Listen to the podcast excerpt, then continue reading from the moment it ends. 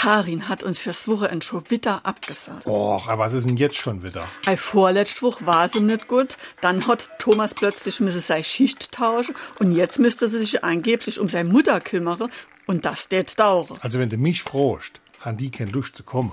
Ich weiß nicht, dass die ja öfter mal nach seiner Mutter gucken, stimmt ja schon. Ach, lass dir doch von dem kein X für ein U vormachen. SR3. Warum wir so reden. Wie man schwätze. Die Redensart, jemandem ein X für ein U vormachen, heißt so viel wie jetzt ist Vorsicht angebracht, hier wird man belogen. Der Ursprung der Redewendung liegt in den römischen Ziffern. Die waren bei uns lange Zeit verbreiteter als die arabischen Ziffern, die wir heute kennen. Ein Wirt im Gasthaus schrieb die Menge der konsumierten Getränke in römischen Ziffern auf eine Tafel, was übrigens der Ursprung für die Redensart jemandem etwas ankreiden ist. Es war für den Wirt durch die römischen Ziffern aber ein leichtes, einen trinkfreudigen Gast zu übervorteilen.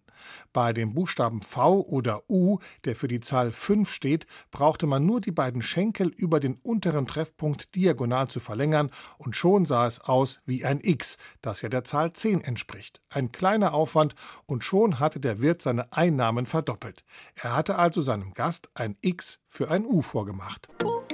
SR3.